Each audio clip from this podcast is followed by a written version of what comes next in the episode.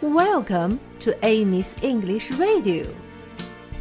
Hi, everybody. How are you today? 小朋友们，这首歌的第三段的前两句也是 "Come and play with me." Everybody play. 第三句就不一样了，Play together as we sing along. 我们一起边唱边玩。 Together 是一起的意思。Together, together, together. Play together 就是一起玩的意思。Play together, play together. We 是我们，we, we, we.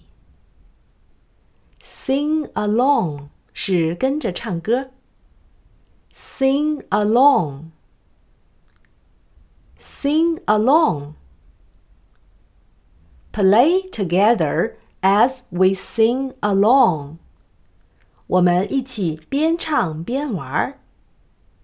Play together as we sing along. 第三段我们就学会了。 现在我们一起唱吧。Come and play with me, everybody play, play together as we sing along. Come and play with me, everybody play, play together as we sing along.